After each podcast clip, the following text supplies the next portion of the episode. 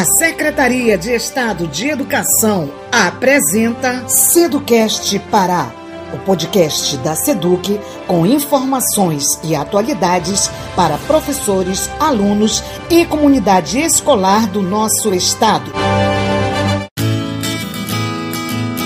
Olá! Eu sou o professor Elvis Lira. Neste episódio do nosso Seducast Pará, vou te apresentar um professor de filosofia que vai falar sobre ética e moral, um assunto corriqueiro no Enem que envolve 60% das questões em ciências humanas certo? Ele se chama Luiz Farias Araújo Santana Júnior, é professor concursado da SEDUC Pará, bacharel e licenciado em Filosofia e em Ciências Sociais pela UFPA. É especialista em gestão educacional e docência no ensino superior, acadêmico de psicanálise pela Escola Freudiana de Formação em Psicanálise e fez extensão em diversidade étnico, racial e sexual pela UFPA. Além disso, o professor Luiz Farias estudou comunicação social com habilitação em jornalismo também pela Universidade Federal do Pará. Pois é, o professor tem muito conhecimento para te ajudar. E então, vamos ouvi-lo? É com você, professor.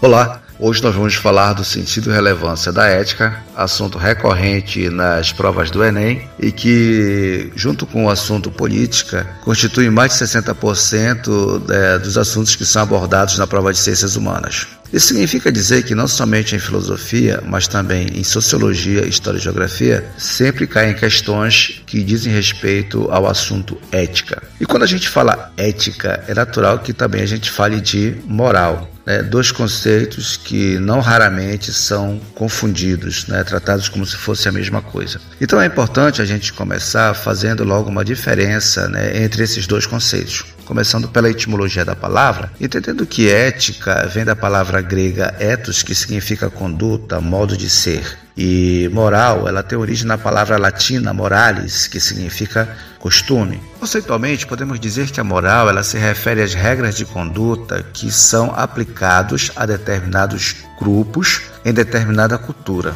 De outro modo, podemos dizer que a moral ela é o conjunto de regras, normas e valores que existe em toda a sociedade ou em toda a cultura. Então, cada cultura tem a sua moral e essa moral ela varia no tempo histórico tá ok? Vale lembrar que quando a gente nasce, a gente nasce numa sociedade que já tem os seus valores, as suas regras instituídas. E essas regras e essas normas, elas são repassadas por nós por meios das instituições, como chama Foucault, por meio de vários aparelhos prescritivos diversos, como por exemplo a escola, é, a religião, a nossa família.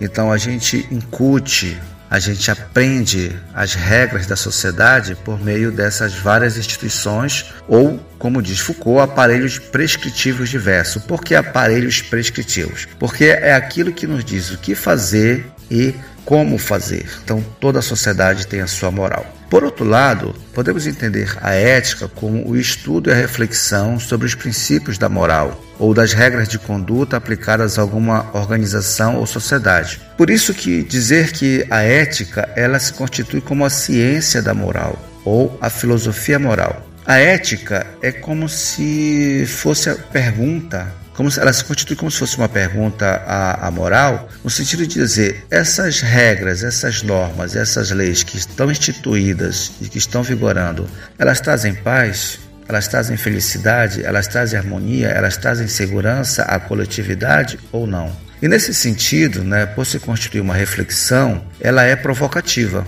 e ela acaba induzindo muitas vezes a moral a se rever, né, a se transformar e a mudar. É por isso que a moral de uma sociedade em um determinado tempo não é a mesma, não, né, ela é totalmente diferente em outro tempo. Então, como se dissesse, olha, a moral no início do século é uma de uma sociedade e nos dias atuais ela é outra, nesse sentido. Por isso a gente diz que a ética ela é o princípio aquilo que dá o norte, aquilo que dá a direção. Enquanto que a moral, ela é a regra, ela é a prescrição, aquilo que diz o que fazer e como fazer. Então, só aí a gente já vê bastante diferença entre o que é ética e o que é moral. Estamos apresentando Seducast Pará, o podcast da Seduc.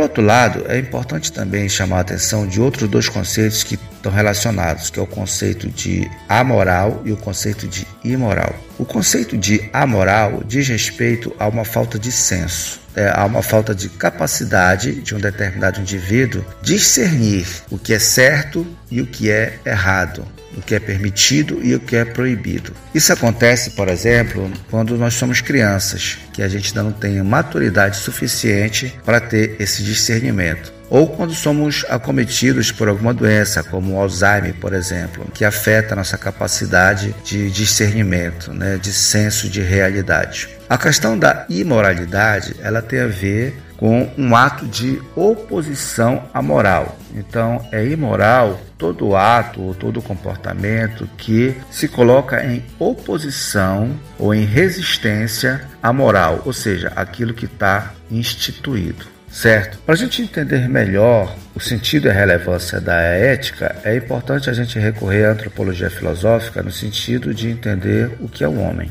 Bom, o homem ele é um ser, todos nós sabemos, de múltiplas dimensões. Em que sentido? No sentido de, de, de, de entender o homem caracterizado por ser racional, ou seja, ter uma capacidade de refletir, compreender, conhecer, de pensar, de simbolizar, de significar coisas, de criar uma linguagem articulada. É, conhecemos também o homem como esse ser que é dotado de uma vontade, de uma volição que confere ao homem, sob certa perspectiva, uma autonomia.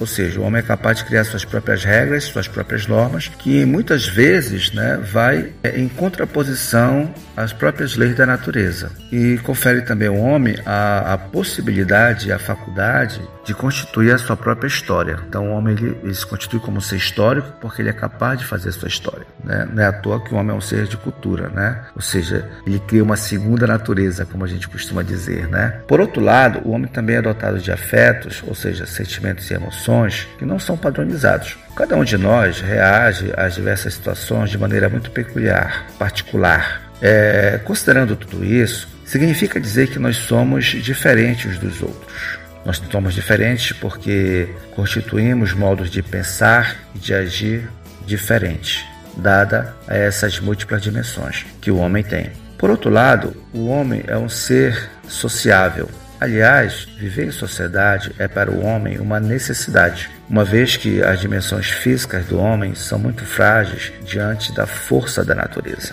O homem só consegue redimensionar a sua capacidade física quando ele convive em sociedade, quando ele está em sociedade. E foi isso que conseguiu garantir a perpetuação da nossa espécie. Né? Se o homem tivesse vivido isolado uns dos outros, ele não teria desenvolvido nem mesmo a sua capacidade de raciocinar. Ele teria a capacidade, mas não teria desenvolvido essa capacidade de raciocinar pensar, de refletir. É, então, viver em sociedade é para o homem uma necessidade. Então, o homem, é, logo cedo, ele se percebe que ele vive numa sociedade, mas que essa sociedade ela é constituída por pessoas que são diferentes entre si, no seu modo de pensar e no seu modo de agir, né? não, somente, não somente na sua aparência. Né?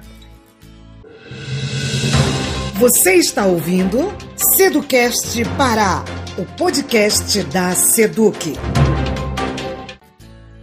É nesse sentido, então, que o homem vai buscar um meio de, de viver em sociedade. Como viver em sociedade? E é a partir daí, então, que o homem se constitui como um ser ético, né? Quando ele, então, usa né, da sua razão, ou seja, da sua capacidade de pensar para poder viver em sociedade da melhor maneira possível, considerando que as pessoas são diferentes. E aí, existe uma, uma frase que é muito disseminada em vários livros, inclusive o filósofo Emmanuel Kant utiliza essa expressão, que diz o seguinte, né? Faça para os outros o que gostaria que os outros fizessem para você mesmo. É, Kant faz uso dessa expressão numa obra chamada Fundamentação da Metafísica dos Costumes e Outros Escritos. É, é, Kant é um filósofo alemão do século XVIII e ele é um iluminista, né? E Kant ele, ele encontra nessa frase, né, uma fundamentação extremamente racional.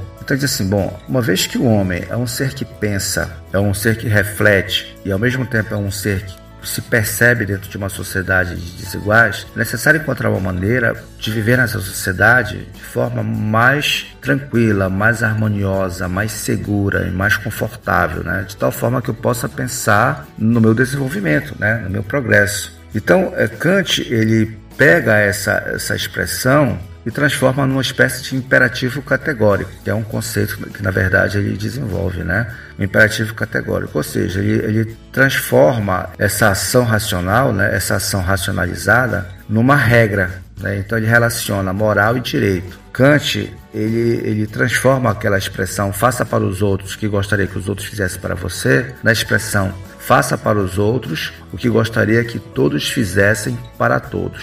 Ou seja, ele preconiza que o indivíduo deve agir apenas segundo a máxima que gostaria de ver transformada em lei universal.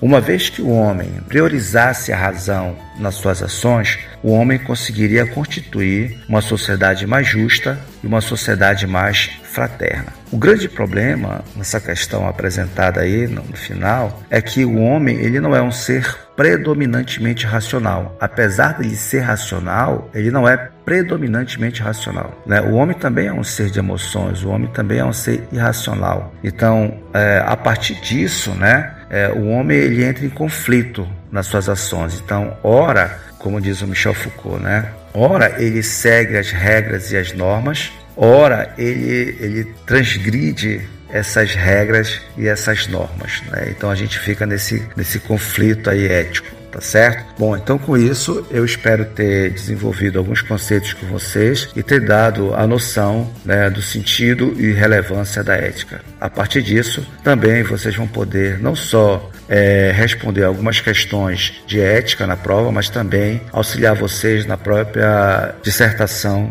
ao qual vocês irão estarão submetidos. Então, obrigado e boa sorte a todos. Muito bem. Esse aí foi o professor Luiz Farias Araújo Santana Júnior falando sobre ética e moral, um assunto corriqueiro no Enem e que envolve 60% das questões em ciências humanas. Que tal? Gostou? Então fica ligado que vem muito mais no próximo Seducast Pará. Forte abraço e até lá!